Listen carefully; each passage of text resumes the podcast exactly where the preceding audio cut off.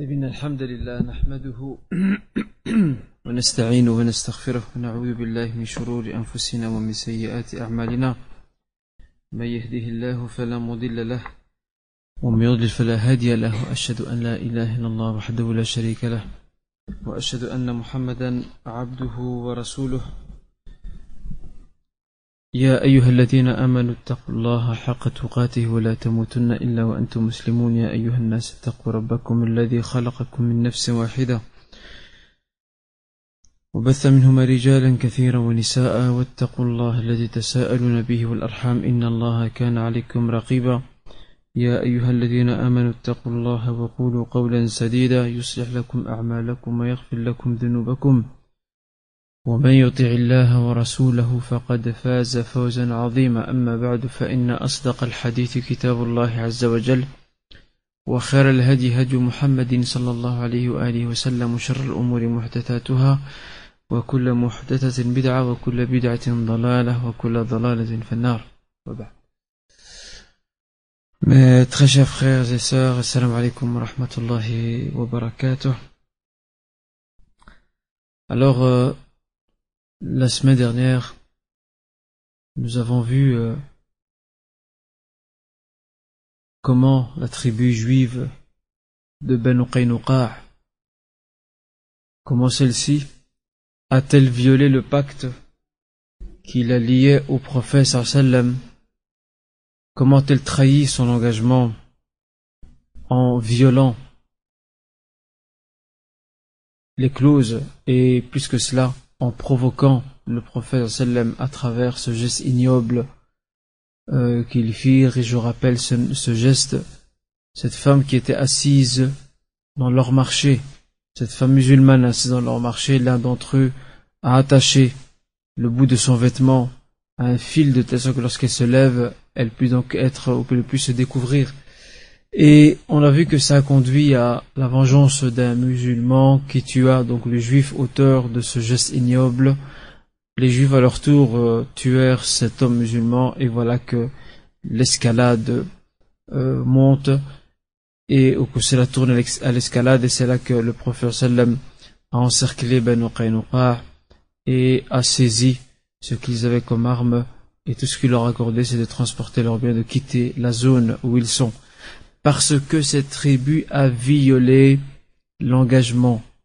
Elle a déstabilisé, elle a déstabilisé l'ordre intérieur qu'il y avait donc au sein de Médine. Et aussi, nous avons vu ensemble cet homme qui se rappelle du nom de ce poète euh, juif très connu. Voilà. Ka'b ibn Ashraf. Ka'b ibn Ashraf, euh, cet homme qui était un grand poète euh, donc euh, juif et qu'on rattache d'ailleurs entre autres à Ben cet homme euh, composait donc des vers poétiques où il s'en prenait ouvertement au prophète aux musulmans et plus que cela euh, il faisait part de ses condoléances et de sa tristesse, son chagrin quant aux morts des polythéistes lors de la bataille de Badr et il encourageait les Mekwa, les Quraysh à reprendre leur revanche et ne pas se laisser faire. Alors face à cette situation, le prophète sallam euh, le mit à mort, ordonna la mise à mort de cet homme qui a qui complote et, et certains la semaine dernière s'interrogeaient mais comment comment peut-on tuer cet homme à cause de vers poétiques et je vais expliquer que cet homme n'est plus couvert par le pacte de protection. Maintenant c'est un guerrier à partir du moment où il use de cette arme qui est la poésie et incite les Mécois à reprendre les armes et à combattre, ben c'est comme s'il se mettait lui euh, à l'avant-garde de la troupe polythéisme mécoise contre les musulmans. Donc c'est pour cette raison que le prophète a ordonné donc de le tuer. Et ce n'était pas un meurtre, de là c'était une mise à mort officielle. Et certains ont dit mais pourquoi ne pas l'amener? La semaine dernière, bonne question que certains frères ont posée, pourquoi ne pas l'amener devant un tribunal? Pourquoi ne pas le juger? Bah, Il n'a pas commis de, de délit d'ordre commun pour le juger. Ce qu'il a commis, c'est un, un crime de guerre, si on veut user du vocabulaire contemporain. C'est un crime de guerre. Il a, il a appelé à la guerre en incitant Quraysh donc à réagir. Et c'est aussi une manière pour les musulmans de montrer leur force de, de montrer leur fermeté et qu'ils ne se laisseraient jamais marcher sur les pieds. Et depuis lors, il est clair que euh, Ben en a eu pour ses frais et a compris qu'il ne fallait jamais donc se moquer donc de la bonté des musulmans.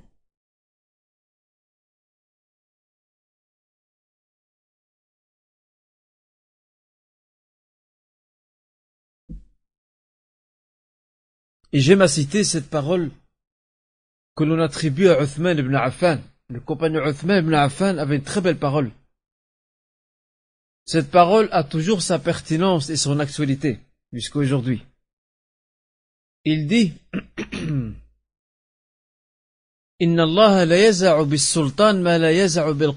Dieu dissuade par l'autorité plus qu'il ne dissuade, il ne dissuade par le Coran. Autrement dit, il y a des gens qui ne comprennent que l'autorité pour se, remettre dans les rangs.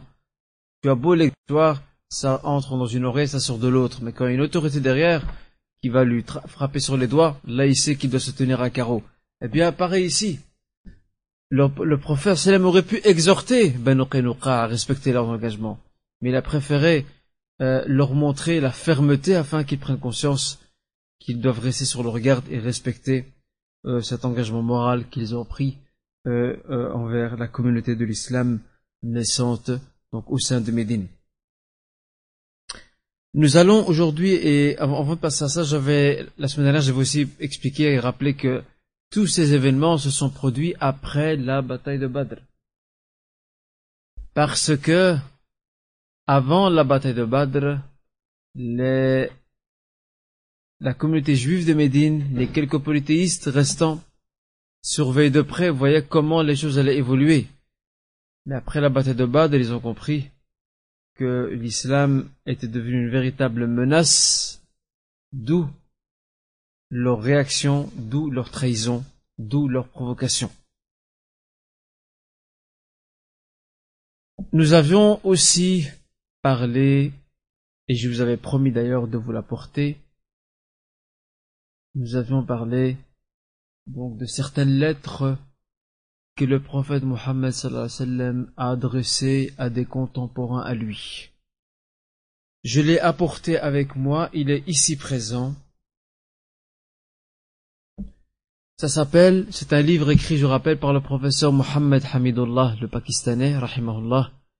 Et ce livre s'appelle donc euh, Six originaux, six originaux des lettres diplomatiques du prophète de l'islam six originaux des lettres diplomatiques du prophète de l'islam. Les manuscrits ont été découverts donc dans certains pays euh, arabes, euh, particulièrement en Arabie, et sont maintenant gardés dans des musées.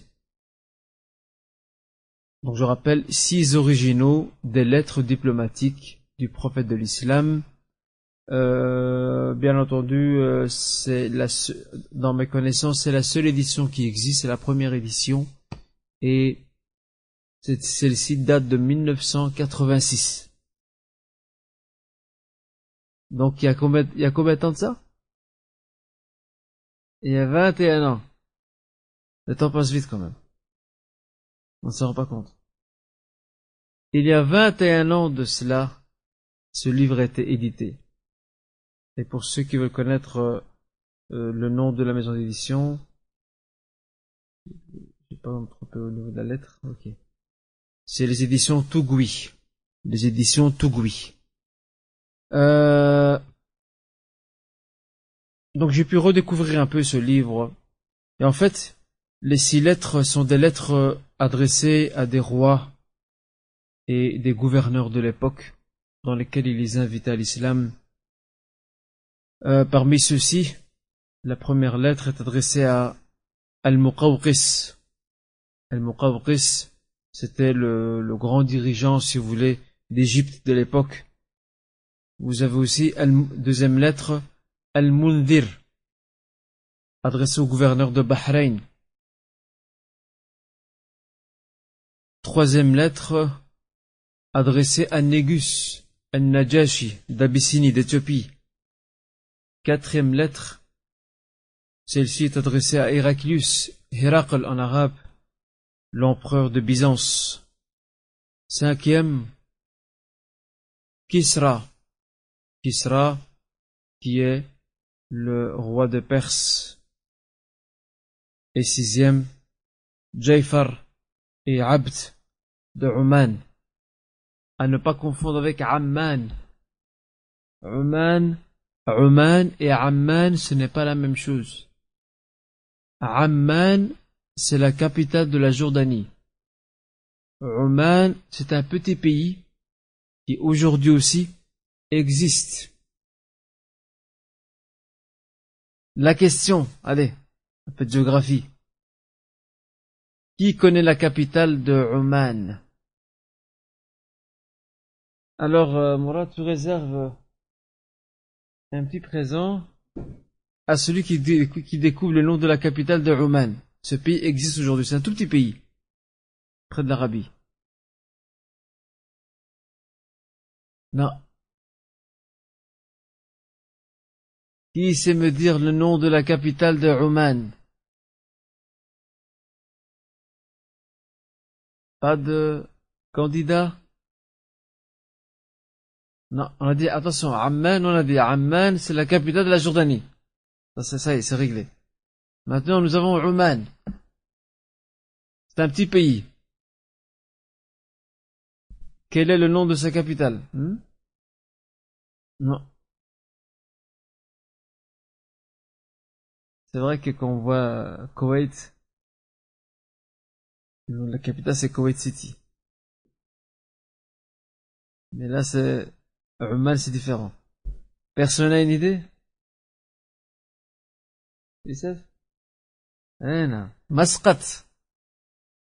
Masqat, c'est le nom de la capitale de Oman. Et Oman, euh, donc à qui était adressé donc au, dirigeant euh, à son la, lettre excusez-moi était adressée à son dirigeant Oman est devenu avec l'histoire et le temps le bastion de la secte des Khawarij les Khawarij. Se sont installés là-bas. Qui sont les Khawarij en deux mots? Parce que c'est pas vraiment ça sujet. Les Khawarij sont ces, soldats, ces hommes qui sont sortis des rangs de Ali ibn Abi Talib lorsqu'il avait le différent avec Muawiyah, que Dieu les agrée tous les deux, eh bien, Al-Khawarij, on les appelle Al-Khawarij, les sortants en français, parce qu'ils ont quitté les rangs de Ali, n'ont pas accepté l'arbitrage avec Muawiyah, et d'ailleurs le prophète avait parlé d'eux déjà à l'avance. Il y a plusieurs hadiths sur eux. Il y a plusieurs hadiths sur eux qui les décrit comme quoi sont des gens, sont de grands adorateurs ubad, euh, qui ils sont jeunes, ils se rasent le crâne. Attention, hein, s'il y a des jeunes aujourd'hui qui se rasent le crâne, ça veut pas dire qu'ils font partie de ces gens-là. Et, et, cependant, comme le dit le Prophète, ils lisent le Coran, mais le Coran ne, ne dépasse pas le fond de leur gorge. Autrement dit, l'enseignement coranique n'a n'a aucun impact, n'a pas de d'imprégnation sur eux, ne les, a pas imprégnés dans leur dans leur comportement, leur attitude. Et c'était des gens assez violents d'ailleurs, et ils se sont installés avec le temps et l'histoire, ils se sont installés à Oman. Et maintenant à Oman, la population euh, donc omanaise ils sont issus de cette euh, entre guillemets secte, du moins une, des branches, parce qu'eux aussi se sont divisés en plusieurs tendances. Il y a ce qu'on appelle l'ibadit, l'ibadiyya. Et l'ibadit, c'est l'école dominante à Oman. Mais je vous rassure, les Omanais ne savent plus rien de leur école, de leur origine. Ils savent même pas c'est quoi les Khawarij d'ailleurs, pour beaucoup d'entre eux. Et cette école euh, sectaire a connu un véritable déclin. Elle n'a plus le poids d'avant. Euh, ils ont, euh, j'ai pu tomber il y a quelques années, il y a peut-être une dizaine d'années de ça, ou un peu moins, euh, sur des livres édités par le ministère des Affaires religieuses de chez eux, dans le fiqh, le fiqh al-ibadi. Donc le fiqh, la jurisprudence selon l'école ibadite, donc l'école de cette secte khawarij, mais je peux vous garantir que ça n'a pas grand impact, vu que la majorité du monde musulman bien sûr, et sunnites, à part quelques contrées qui sont chiites.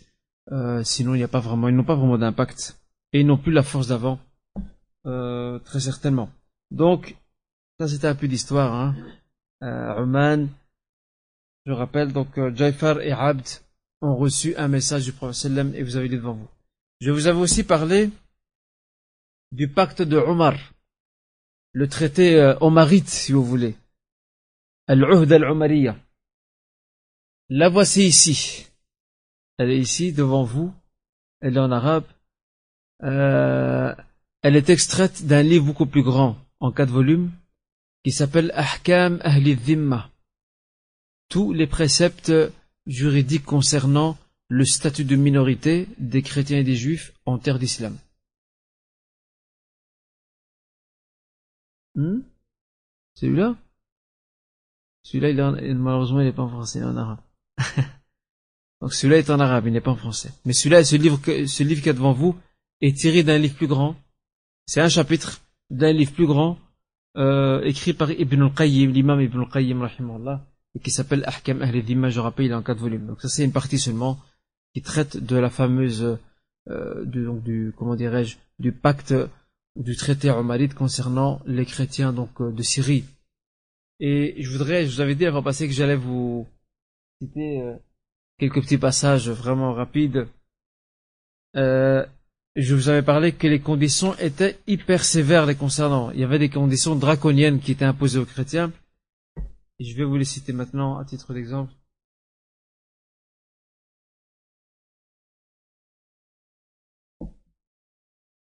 Juste pour que vous ayez une idée. Hein. Donc, euh,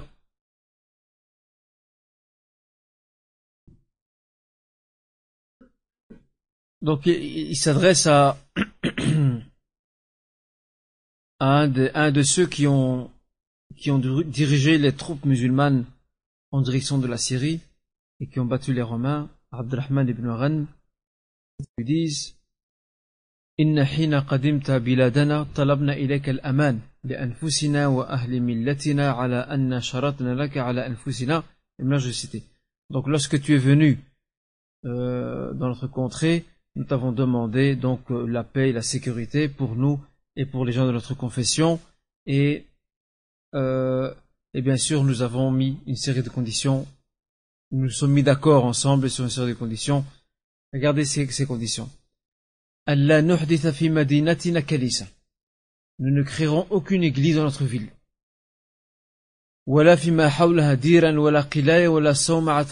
Tout comme nous ne créerons aucun, euh, aucun temple, aucun monastère, euh, donc euh, dans les environs de la ville. Et nous n'allons pas renouveler nos églises qui sont en destruction et non plus les églises qui sont en train de s'écrouler et qui se situent dans les plans urbanistiques musulmans. Les musulmans, quand ils sont arrivés en Syrie, ils ont commencé à tracer le territoire pour bâtir de, nouvelles cités. Alors les églises qui se trouvent là-bas, ben, on s'engage à ne pas les renouveler. Et nous n'interdirons pas aux musulmans de venir euh, dans nos églises, de s'y installer, pour ceux qui sont de passage par exemple, de nuit comme de jour. Et nous allons agrandir les portes de nos églises pour, pour les passants et pour ceux, euh, pour les voyageurs donc euh, qui sont qui sont de passage. Et nous n'accepterons l'asile de personne ni dans nos églises ni dans nos demeures nous n'accepterons en aucun cas l'asile d'espions. Donc ça veut dire s'il y a des espions, pas question qu'on les couvre, qu'on les cache chez nous ou dans nos églises. Et jamais nous ne tricherons ou nous dévoilerons, ou plutôt nous ne dissimulerons des informations qui touchent les musulmans.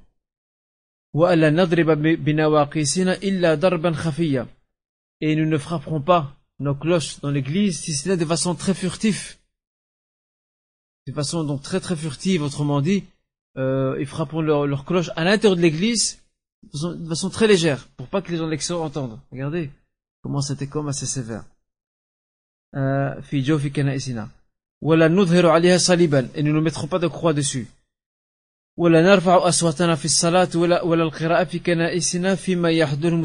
Et nous n'élèverons pas nos voix dans nos prières et notre lecture dans nos églises lorsque les musulmans sont présents. Et nous ne manifesterons pas de, croix ni de livres dans les marchés des musulmans. Et je vais plus loin. Et nous n'élèverons pas nos voix euh, lorsque nous conduisons nos morts. Et nous ne, nous ne porterons pas de torches de feu, donc allumées plutôt dans les marchés des musulmans. Et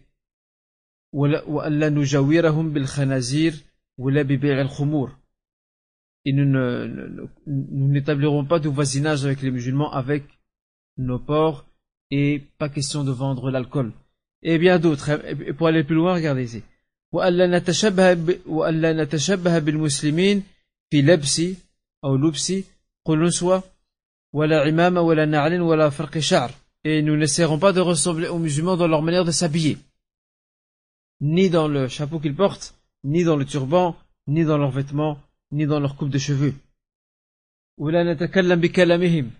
Et nous ne parlerons pas comme eux. Et nous ne, partons, nous ne porterons pas les surnoms qu'ont porté les musulmans. Regardez, c'est plus grave que ça.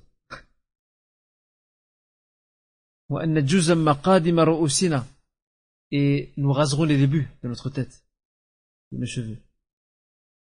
On va les raser. C'est un signe distinctif pour que les musulmans sachent que ce sont eux des chrétiens. Ils sont là. Et je passe d'autres. C'est plus long. Hein.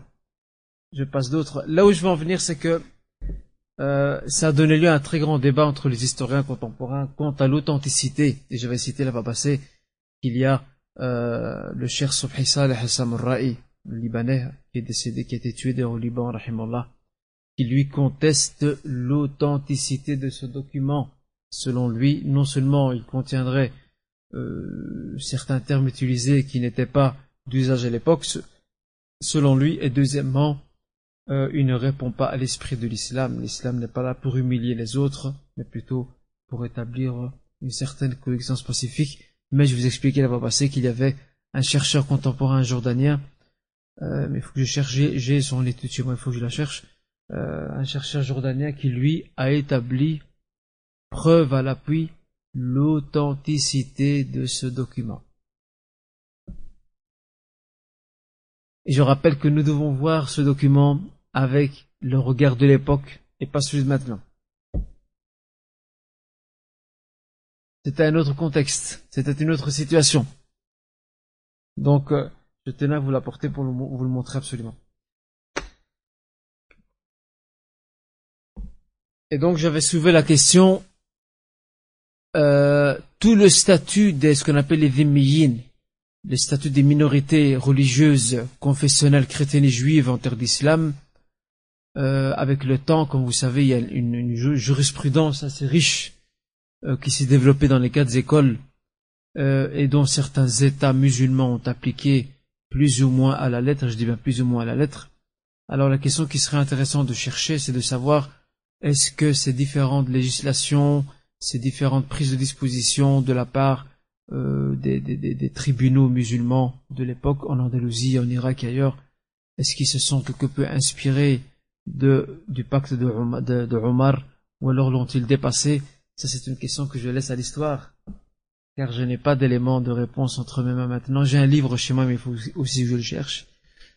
Euh, ça parle des tribunaux spéciaux qui y avait en Andalousie qui étaient uniquement consacrés aux gens du livre et ça, quelque part, ça, ça renvoie un peu à l'époque même du prophète. Donc, si vous voulez, moi, ma question, moi, c'est, y a-t-il un fil conducteur entre le pacte de Médine que le prophète a mis sur pied, avec les chrétiens, avec les juifs plutôt, le pacte de Omar, bon, qui, en partie, a repris quelques éléments du pacte de, du prophète en partie, parce que le gros n'était pas, et parce que c'était une nouvelle situation à laquelle il fallait s'adapter, et puis il y a aussi l'époque euh, bien plus tard euh, et là, ce serait intéressant de mettre un fil conducteur de savoir qu'est-ce qui a évolué dans le rapport avec les gens du livre, donc à travers ces contrées. Et ça peut nous aider à nous aussi euh, en ces temps, afin de mieux comprendre comment l'islam conçoit la relation avec euh, les non-musulmans au sens large du terme, et plus particulièrement les chrétiens donc et les juifs.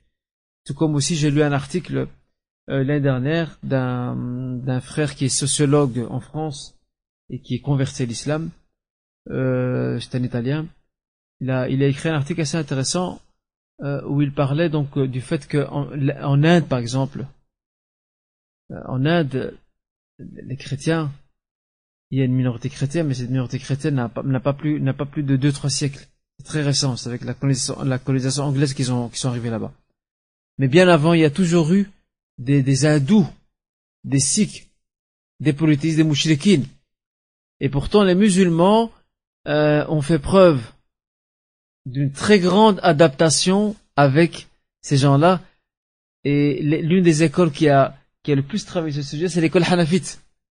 L'école de l'imam Abu Hanifa, qui a le plus travaillé ce domaine-là parce que justement l'Inde faisait partie donc de, de, des régions euh, à dominance euh, hanafite et euh, ils ont fait plus ils ont fait preuve de plus de souplesse par rapport aux autres écoles. L'école malikite, shafi'ite, hanbali n'ont jamais été confrontés, à part les chrétiens et les juifs, ils n'ont jamais été confrontés aux, polythéistes, comme l'a été l'école hanafite en Inde euh, particulièrement, où il y a quand même euh, l'Inde, lorsqu'elle faisait partie du monde de l'islam, euh, une bonne partie de sa population était polythéiste.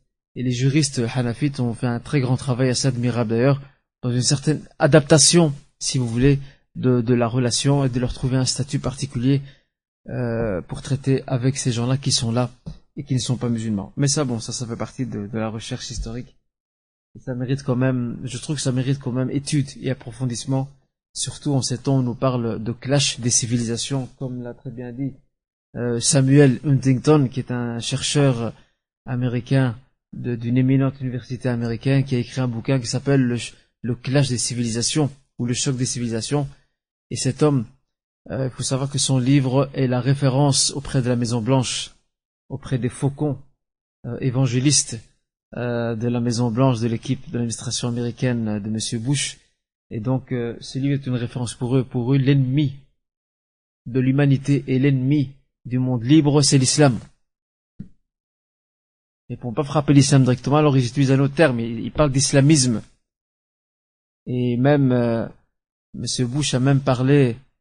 Après, il s'est excusé, mais bon, la, la, la, faute est faite. Ça y est, la preuve, c'est que certains écrivains français pro-américains ont repris l'expression dans leurs articles, entre autres un certain Duhamel qui parle sans savoir de quoi il parle. Euh, il a parlé de fascisme islamique. Le premier à l'avoir utilisé, c'est Bush. Et on voit que, que certains auteurs français soi-disant spécialisés dans la sécurité, dans tout ce qui est, euh, comment dirais-je, prévention contre le terrorisme, comme ils disent, eh bien, il a donc euh, repris cette thèse-là du fascisme islamique. Euh, ce livre mérite d'être lu. Le choc des civilisations ou le clash des civilisations, car on comprend l'esprit belliqueux, l'esprit belliqueux et agressif que certaines nations veulent mettre en place contre les musulmans, contre l'islam, mais bon, comme d'habitude, nous en tant que musulmans, nous sommes tout à fait absents de ce débat. On ne pas changer. C'est ça le drame. Ils écrivent sur nous, nous n'en sommes pas au courant. C'est ça qui est dramatique. Enfin, on revient aujourd'hui à, à notre, à notre cours. Et aujourd'hui, nous allons voir, euh, avant de parler de la bataille de, de Badr, je voudrais quand même parler d'un autre événement qui s'est passé, une autre tribu juive qui elle aussi va violer le pacte qu'il a lie au prophète Mohammed sallallahu Il s'agit de la tribu de Banu Nadir.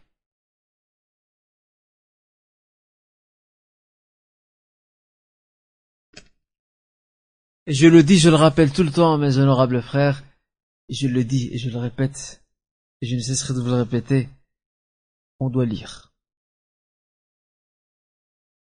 On doit beaucoup lire. Il y a euh, des tonnes de livres qui sont sortis de plumes occidentales sur l'islam. C'est triste. Ils nous connaissent mieux que nous-mêmes.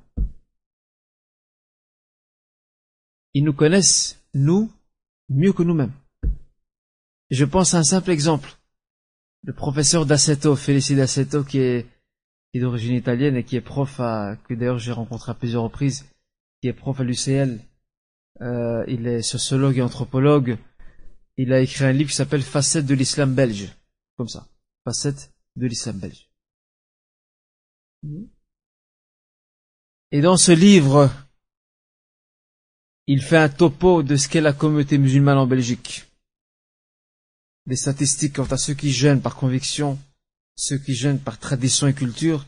Eh bien, quand j'ai lu ce livre, je suis resté bouche bée. Il est très très bien renseigné. Et nous, on est occupé à autre chose. Ça, à l'époque du prophète sallam, c'était inimaginable. Le prophète sallam était bien plus au courant que les Mécois eux-mêmes de ce qui se passe chez eux. Il savait tout ce qui tourne à la Mecque.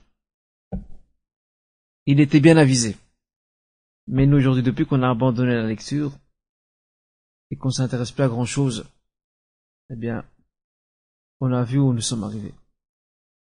On s'intéresse euh, au matériel, aux choses superflues. Il suffit d'entrer, comme je l'ai dit un jour dans un sermon, il suffit d'entrer dans nos demeures, dans nos maisons, pour voir qu'il y a très peu de livres. Il y a plus de vaisselle, d'assiettes avec le pan. Et je vous passe euh, les autres services que les épouses aiment réunir chez elles. Mais à côté de ça, il n'y a rien. Il n'y a pas de livre. Il n'y a pas de coin bibliothèque pour le foyer, pour la maison, pour les, enfants, pour l'époux et l'épouse. Et il y a chez nous, dans notre communauté, des gens qui passent toute leur vie, ils n'ont jamais ouvert une page d'un livre. Alors que nous étions la communauté la plus instruite dans l'histoire. Au point que certains historiens parlant de l'Andalousie, de, de Cordoba, de Cordoue, ils disaient qu'à l'époque, pour une simple famille, même s'il n'a pas beaucoup de moyens, le fait d'avoir des livres à la maison chez eux, c'était un signe de noblesse. Sauf un signe de noblesse d'avoir des livres à la maison. Aujourd'hui, c'est le contraire.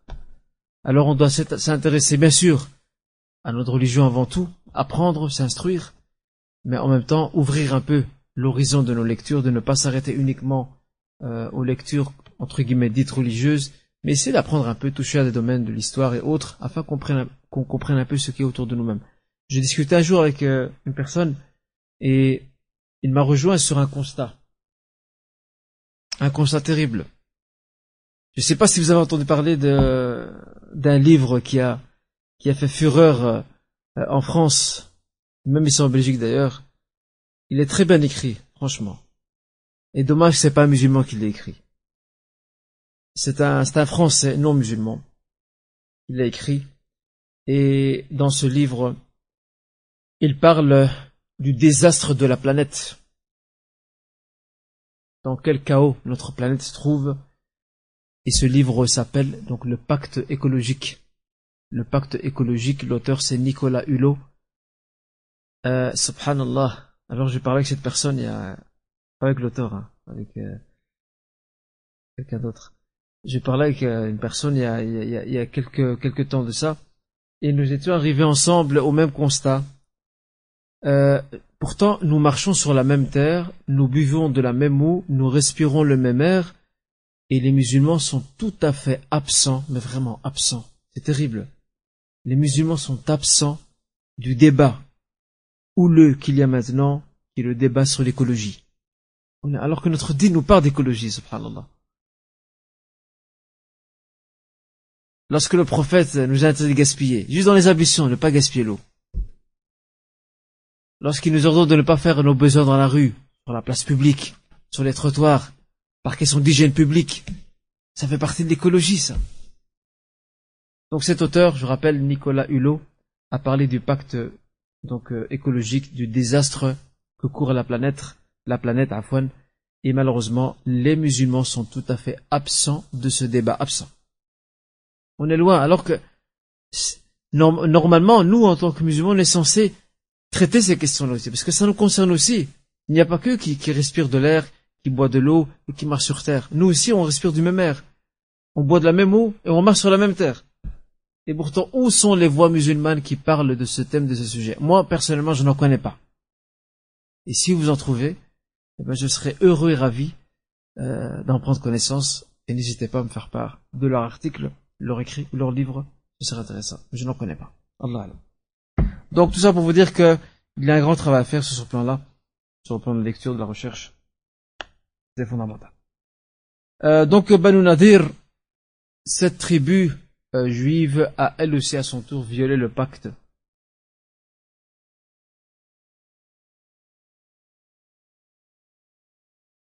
Les, les historiens donc euh, se sont controversés quant au moment, à quel moment cette tribu a-t-elle violé son pacte? À quel moment? C'est passé quand? Il y a trois avis. Le premier avis nous parle de six mois après la bataille de Badr. Six mois après la bataille de Badr, donc euh, euh, cette tribu de Banu Nadir aurait violé le pacte avec le prophète sallallahu Sachant que la plupart des historiens situent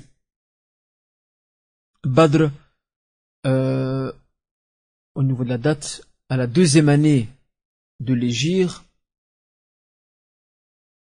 le dix-septième jour du mois de Ramadan.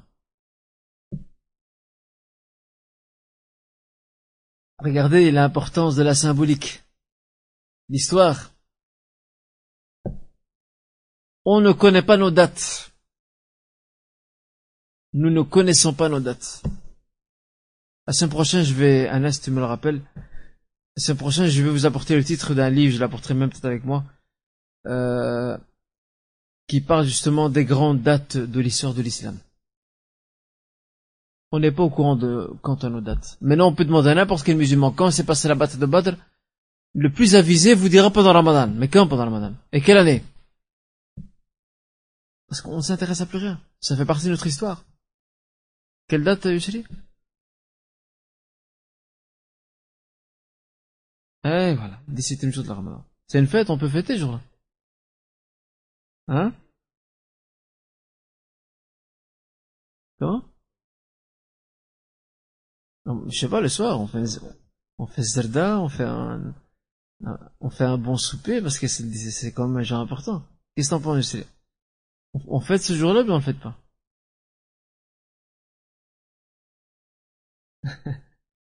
hmm? Eh ben, tu as raison. Et on n'a pas le fêté. On n'a pas le fêté, mais on doit apprendre à nos enfants. on doit apprendre à nos enfants ce qu'on représente cette date dans l'histoire de l'islam. Très important. Très bien. Le deuxième avis, quant à lui, nous dit que cet événement s'est produit lors du mois de Muharram, Euh, la troisième année de l'Égir.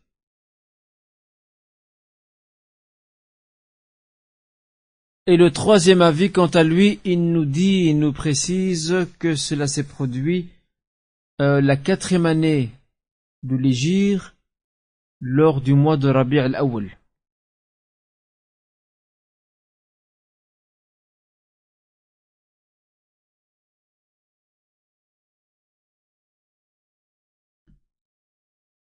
Et ça, c'est l'avis d'Ibn Ishaq. Et la plupart des historiens anciens et contemporains ont suivi Ibn Ishaq dans son avis. Autrement dit, que cet événement s'est produit la quatrième année, donc de l'Égypte, durant le mois de Rabi al-Awwal. On n'a pas vraiment de, euh, il n'y a pas un avis qui l'emporte sur l'autre parce que sur le plan de la fiabilité, ils sont tous discutables. Ces trois avis sont discutables mais certains font preuve d'une certaine flexibilité et penchent plutôt pour le troisième dans la mesure où ce n'est qu'un détail historique.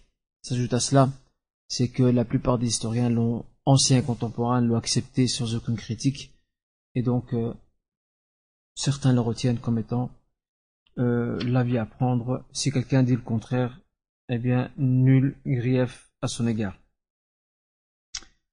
Alors, euh, quelle était la raison de cette expulsion de Banu Nadir.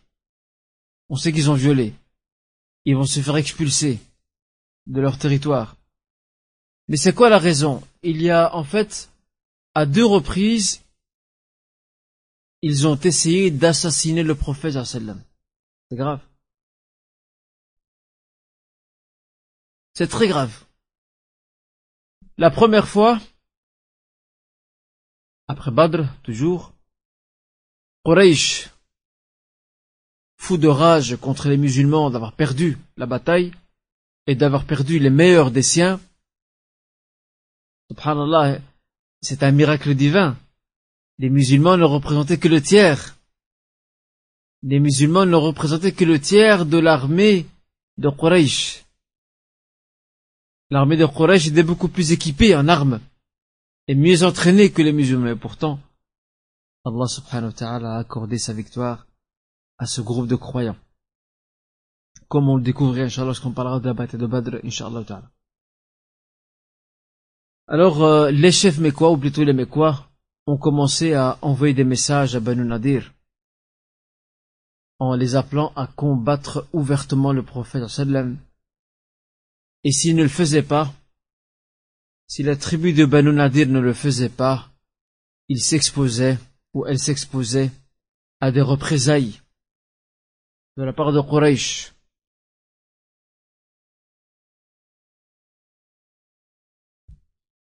Donc si, euh, la tribu de Banu Nadir ne prenait pas les armes, ne combattait pas le prophète sallam, eh bien elle s'exposait à des représailles de la part, des représailles de la part de Quraysh. Bien entendu, bien entendu, euh, Banu Nadir n'attendait que ça. La tribu Banu Nadir n'attendait qu'un prétexte pour euh, se retourner contre le prophète. Alors ils vont contacter le prophète en disant Viens avec trente hommes, trente hommes avec toi. Nous aussi nous viendrons avec trente hommes et on va, se retrouver sur un terrain neutre. Et on va t'écouter. On va écouter ton message. Si tu réussis à nous convaincre, on te promet qu'on se convertira à l'islam. Regardez les manigances. Celui-là, il va, il va les tenir au mot, comme on dit. Alors le prophète sallam réunit trente hommes et se rend sur le terrain vague, terrain neutre. En arrivant sur le terrain neutre, euh, les trente rabbins juifs qui étaient là ont dit au prophète viens avec trois hommes avec toi. Et nous, on sortira avec toi avec trois hommes. Et on va discuter en, en cercle fermé. Alors le prophète sort avec trois hommes. Et les, donc les juifs de Banu Nadir font la même chose. Mais à part que ces trois hommes étaient tous munis d'un poignard. Afin d'assassiner le prophète mais aussi ceux qui sont avec lui. Et subhanallah, Allah Azzawajal fait très bien les choses. Il y a une femme juive qui a de la famille auprès des musulmans. Son frère elle est converti à l'islam. Elle va divulguer le secret et l'information.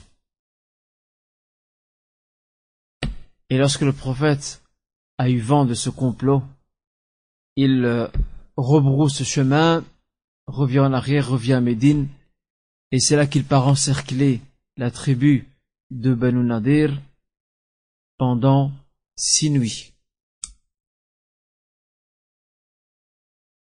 Il fait le siège. La tribu de Banu Nadir est assiégée pendant six nuits. Après quoi, elle va accepter l'armistice. Elle va capituler. Alors le prophète sallam leur dit, vous allez nous livrer toutes vos armes. Vous prenez vos chameaux, vos affaires, et vous quittez les lieux.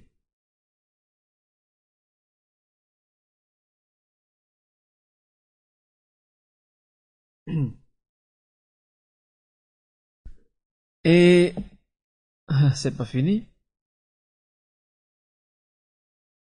L'autre tentative d'assassinat, le prophète sallam se rend chez eux. Il se rend chez eux pour leur demander de l'aide. Mais quelle aide? Il demande à la tribu de Banu Nadir qui est liée par le pacte de Médine de l'aider à pouvoir donner le prix du sang euh, à deux hommes, à la famille de deux hommes qui sont morts par erreur. Autrement dit, il y a eu, homicide involontaire. Il y a eu homicide donc involontaire.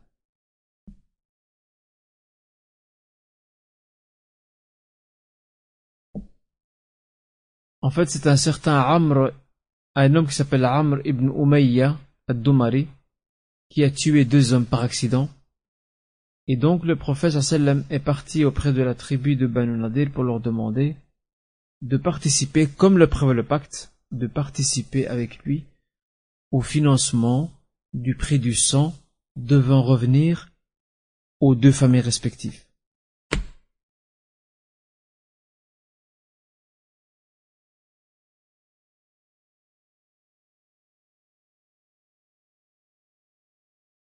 Et alors que le prophète était assis auprès du mur de, l'une des demeures, l'un des, l'un des juifs de Banu Nadir était au-dessus et s'apprêtait à faire tomber une pierre sur le prophète afin de le tuer. Regardez. Regardez la manigance, et c'est à ce moment-là que le prophète est averti, sallam. Il est averti par la révélation et il se retire à temps, évitant ainsi donc cette grosse pierre de lui tomber dessus. Il rentre à Médine et il ordonne de partir siéger ou assiéger donc cette tribu. Et lorsque, lorsque ils seront expulsés pour de bon, certains des chefs de Banu Nadir s'installeront à Khaybar qui est au nord de Médine. Et le reste quittera carrément la zone et le territoire en allant très loin. On dit même que certains sont partis en Syrie. Sont retournés en Syrie.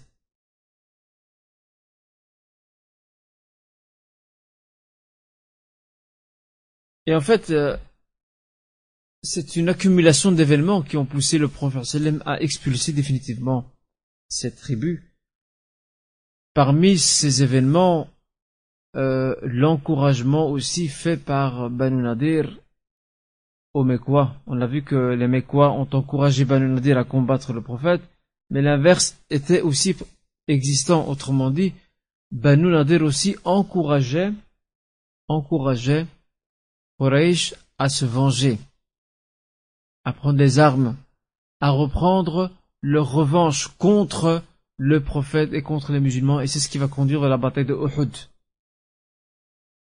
C'est ce qui va conduire vers la bataille de Uhud.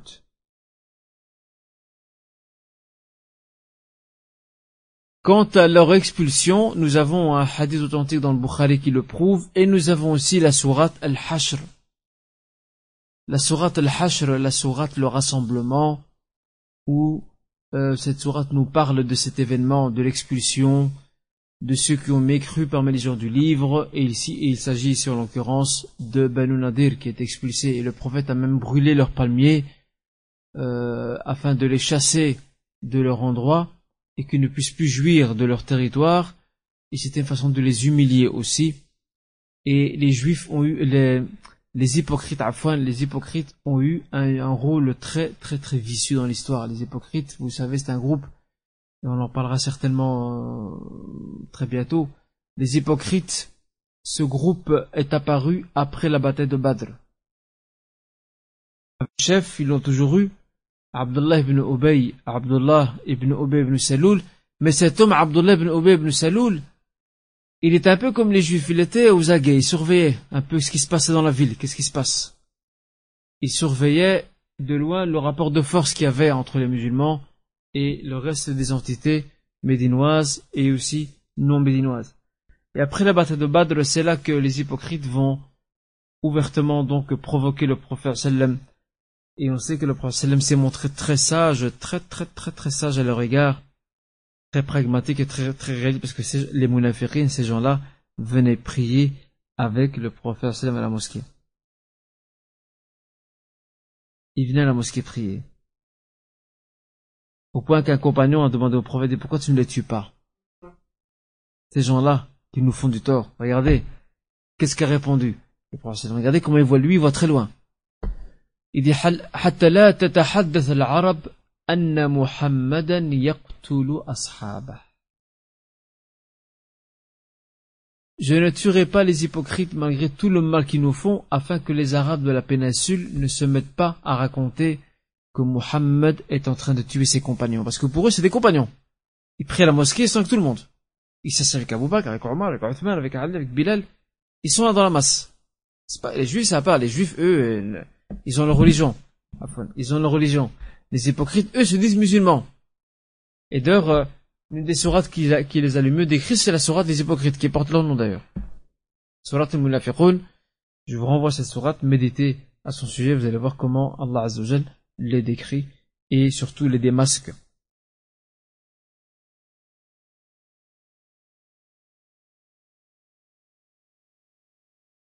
Les hypocrites ont joué un rôle très vicieux dans l'expulsion de Banu Nadir. Ce rôle vicieux qu'ils ont joué, c'est dans le sens où ils ont soutenu Banu Nadir, ils l'ont incité à ne pas quitter les lieux, à tenir tête au prophète sallam. Mais dès que l'encerclement se faisait insupportable et que la victoire pointait à l'horizon, c'est là que les hypocrites ont tourné leurs talons et ont laissé tomber leurs alliés. Ils étaient comme ça. Les hypocrites sont des gens parmi leurs parmi leurs caractéristiques, ce sont des opportunistes. Ils sont très opportunistes. Et c'est ce qui s'est passé. Ils ont soutenu euh, Banu Nadir, ils les ont encouragés à tenir tête, mais lorsque c'était terminé, ils les ont laissés tomber alors que Banu Nadir aurait espéré que Abdullah ibn Ubay ibn Saloul et ses hommes puisse rejoindre Banu Nadir et combattre le prophète. Ce n'est pas ce qu'il a fait. Lui, gentiment, il s'est retiré, il a sauvé sa face, comme on dit.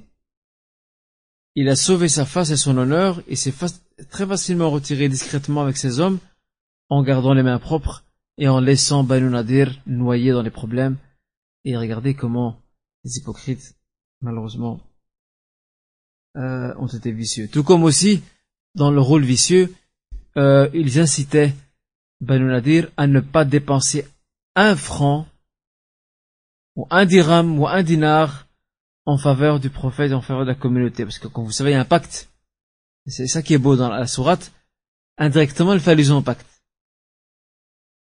La sourate al-Hajj, la sourate de rassemblement, indirectement, elle fait allusion au pacte.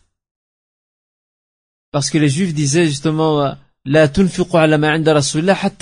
ne, ne dépensez pas ne dépensez pas pour les musulmans et pour le prophète jusqu'à ce que leurs biens à eux les musulmans s'épuisent regardez comment comment ils réfléchissaient en fait ils, incitaient ouvertement Banu Nadir à ne plus engager leur, leur à ne plus honorer plutôt leurs engagements financiers par rapport à la communauté musulmane.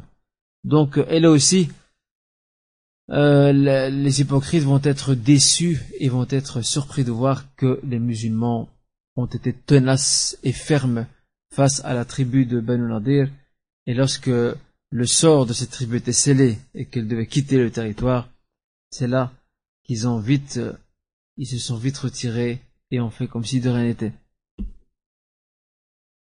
Et ces hypocrites existeront jusqu'à la fin des temps. Même maintenant, il y en a encore. Et c'est pas les hypocrites celui qui, te dit une parole puis après, après, et d'autres choses, non.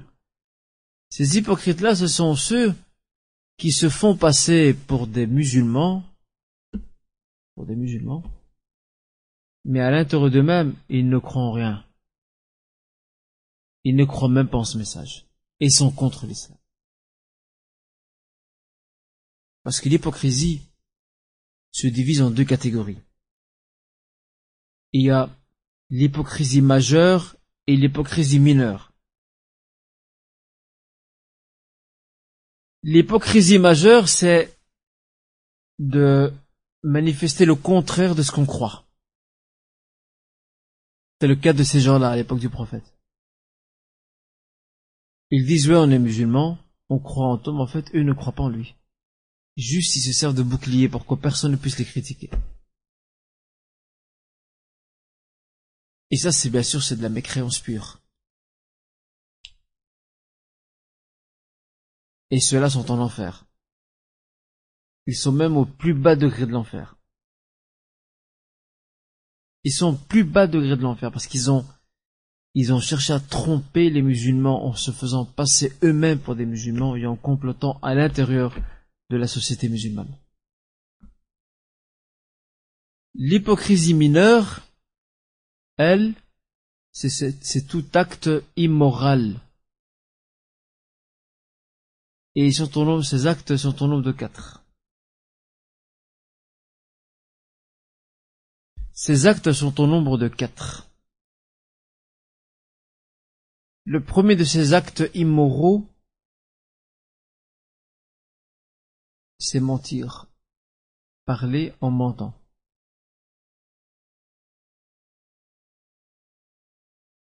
Le deuxième de ces actes immoraux, c'est de ne pas tenir ses engagements et ses promesses. Quelqu'un qui a l'habitude, au point que les gens ne lui font plus confiance, qui tient jamais ses promesses. Ça, c'est d'hypocrisie. C'est un grand péché en soi, mais c'est pas comme le premier. Le premier, c'est de, la mécréance. Troisième acte immoral, qui s'inscrit dans l'hypocrisie des actes liés aux actes et non pas la croyance, c'est trahir les secrets qu'on nous confie ou les confidences qu'on nous laisse.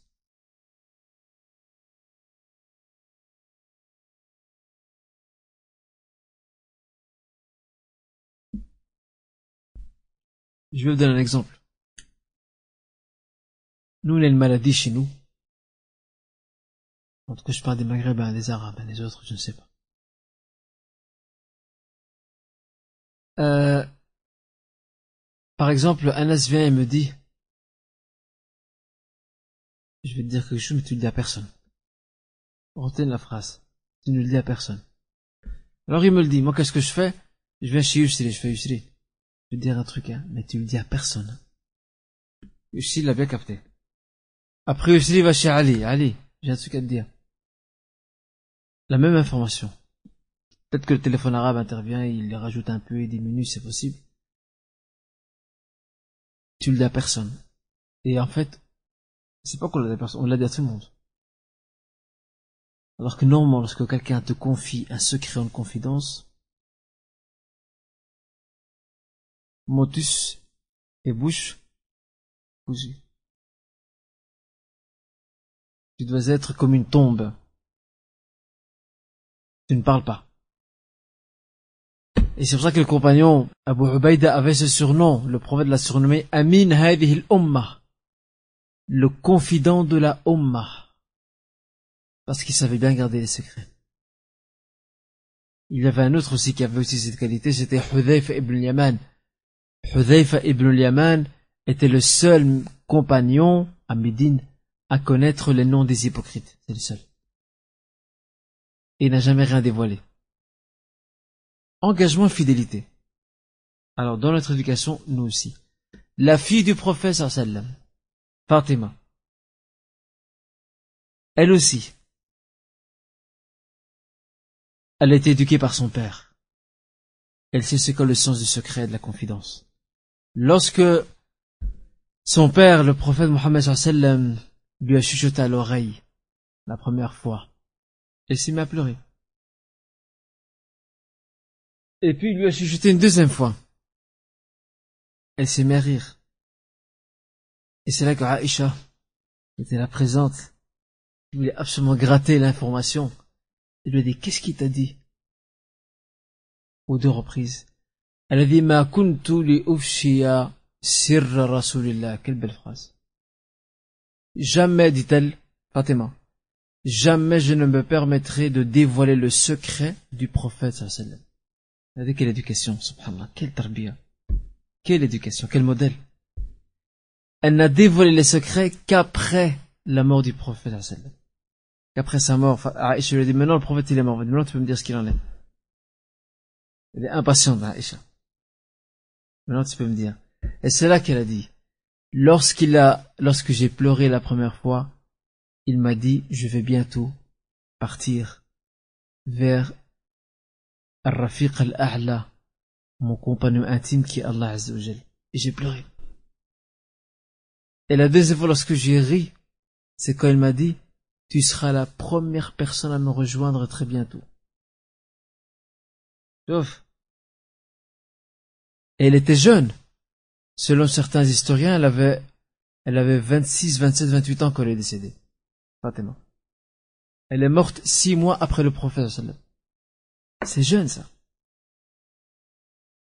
Nous, les jeunes d'aujourd'hui, 26, 27 ans, ils disent à peine Bismillah. Ils commencent la vie.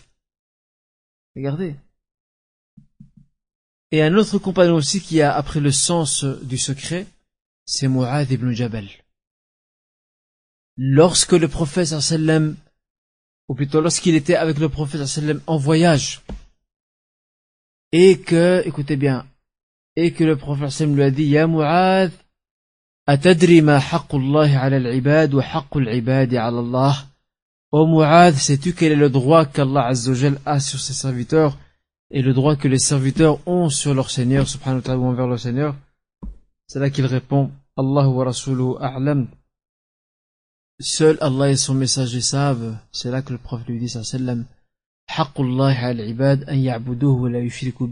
le droit que Allah subhanahu wa ta'ala que Dieu a sur ses serviteurs c'est que ses serviteurs l'adorent sans lui associer qui que ce soit ou quoi que ce soit.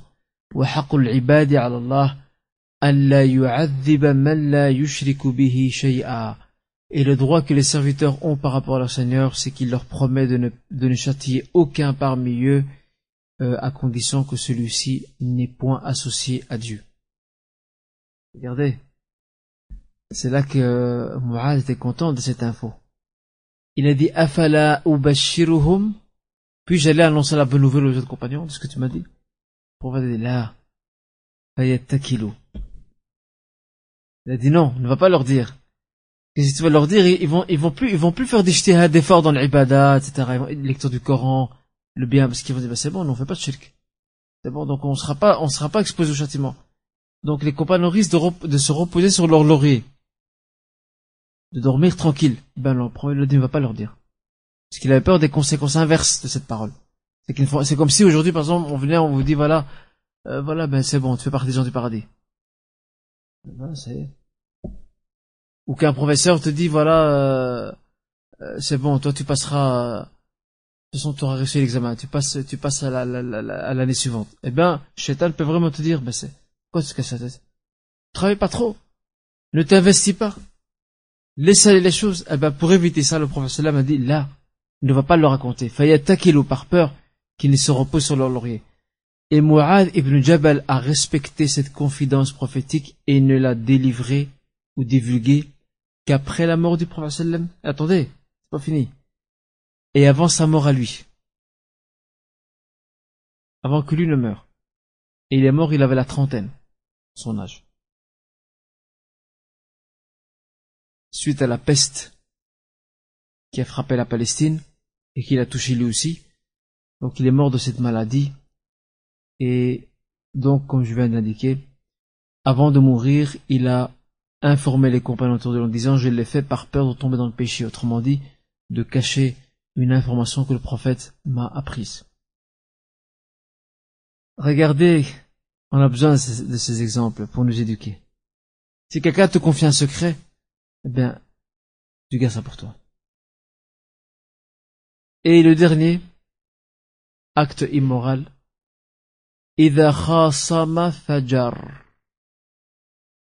Lorsqu'il se dispute, il se met à insulter. Et ça c'est une maladie chez certains de nos jeunes. C'est l'insulte.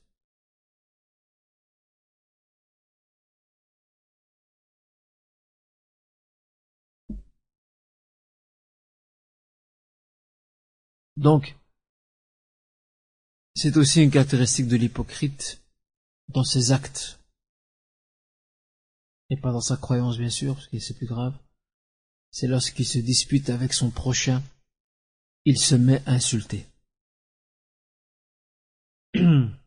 Autrement dit, si dispute il y a, la meilleure des attitudes, on en a déjà parlé dans les cours passés, la meilleure des attitudes, c'est de couper court à la discussion.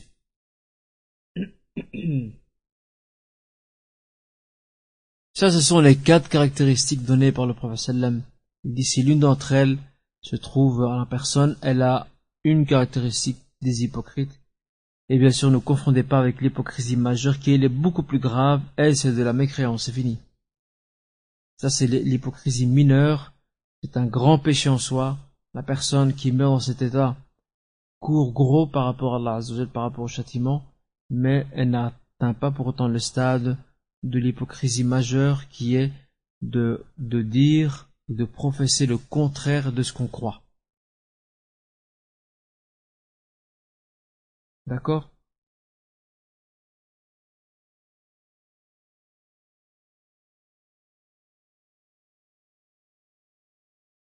Voilà, je ne sais pas s'il y a des questions pour le cours d'aujourd'hui. Ouais.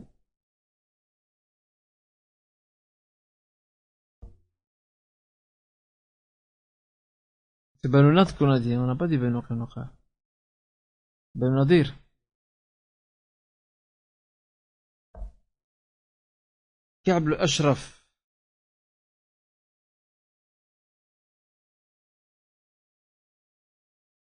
Nadir. Ka'b ashraf Ka'b ashraf C'est parti de Banu Nadir. C'est pas Banu Qaynuqa, c'est parti de Banu Nadir, c'est juste. Barakallahu fik.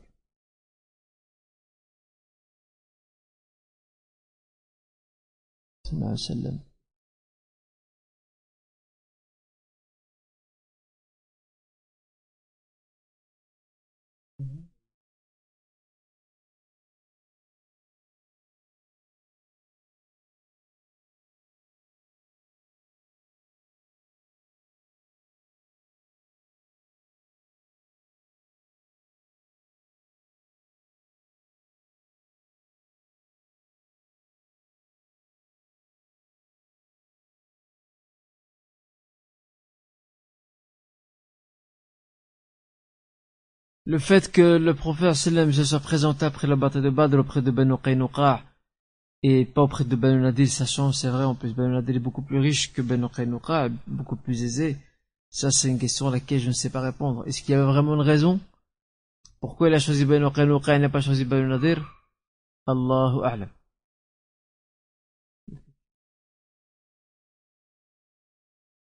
Il n'y avait pas encore de conflit quand... Il n'y avait pas encore de conflit. Conflit, c'est après. Je n'en connais pas. Et je ne sais pas s'il y en a vraiment. Wallahu a'lam, Qui a une question posée par rapport au cours d'aujourd'hui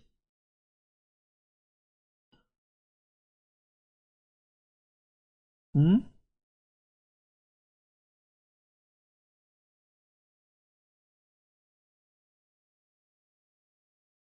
La première tentative de meurtre de la part de Banu Nadir, c'est que Banu Nadir était encouragé par les chefs mekwa euh, qui avaient subi une cuisante défaite lors de la bataille de Badr. Ils étaient encouragés à prendre les armes contre le prophète sallam et le combattre. Autrement dit, à rompre avec le pacte qui, est lié au prophète sallam. Ce qui est grave en soi.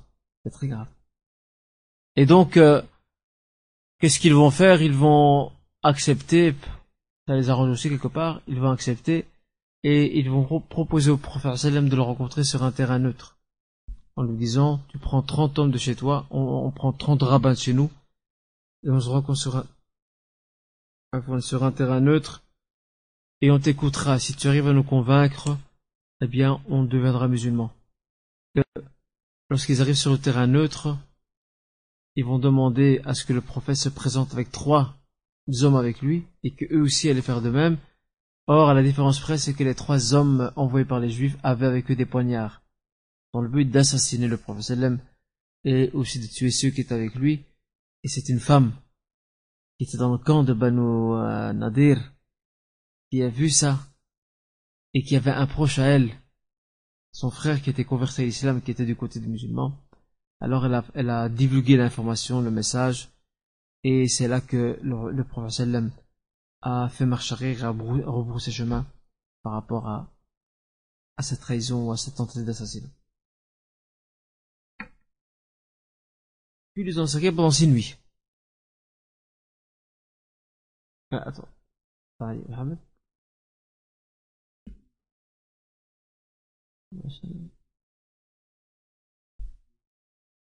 Il était assis, il était parti, euh, donc le prophète était, pour la deuxième tentative d'assassinat, le prophète est parti réclamer, ou plutôt demander l'assistance de la tribu de Banu Nadir, parce que le pacte qui les liait prévoyait que les tribus juives avec la communauté musulmane s'entraident pour payer certaines, certains, certains prix du sang, certaines dettes.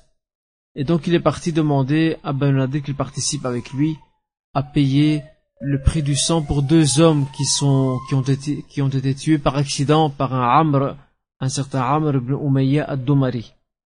Pendant que le prophète attend, il était assis auprès du mur de l'une des demeures de Banu Nadir, c'est là que l'un d'entre eux, au-dessus du mur, cherche à, à, jeter une grosse pierre ou un rocher si vous voulez, afin de le tuer.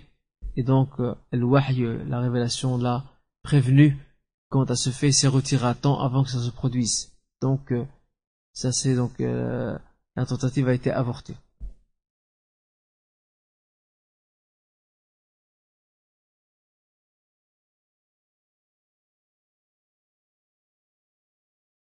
Le début de la sourate, tout le début de la sourate. Donc euh, pour le sourate, le rassemblement, tout le début de la sourate nous parle de cet événement. D'accord? Il suffit de retourner les premiers versets. Directement, vous aurez donc affaire à ces situations euh, où Allah parle de ceux qui ont mécru parmi les gens du livre, autrement dit Banu.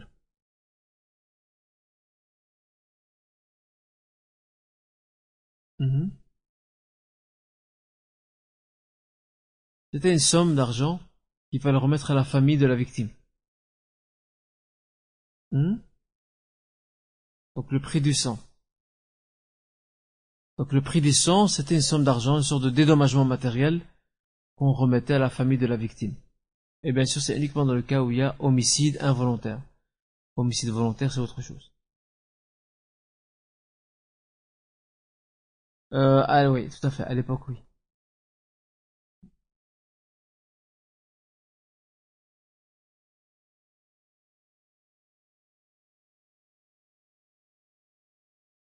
Il restait donc il restait euh, principalement Abu Sufyan. Euh, les autres ont pratiquement été tués, donc Abu Jahl est parti, Umayy ibn Khalif est parti, euh, Abu Lahab aussi, il ne restait qu'Abu Sufyan, et bien sûr quelques autres chefs mais quoi, mais qui ne sont pas de, de la stature, qui n'ont pas le poids de ceux qui sont morts à Badr. Abu Lahab, euh, si ma mémoire ne me trompe pas, il est mort durant cette période-là. Si ma mémoire ne me trompe pas, Inch'Allah. En tout cas, après la bataille de Badr, Abu Sufyan est pratiquement le seul qui restait parmi les chefs quoi Non, non. Prenez avec représentant de chaque, de chaque clan familial de Quraysh. C'était, attention, c'était une cité bien organisée. Mais bon, euh, avec l'organisation du prophète, c'était comparé l'incomparable.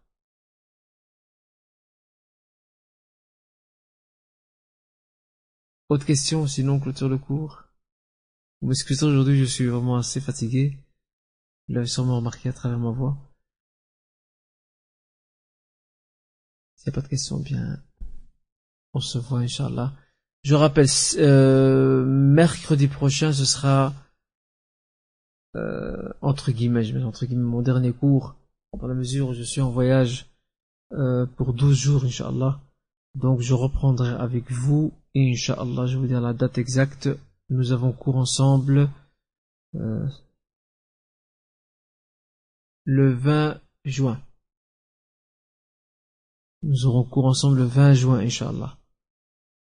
Donc, euh, il y a encore cours la semaine prochaine.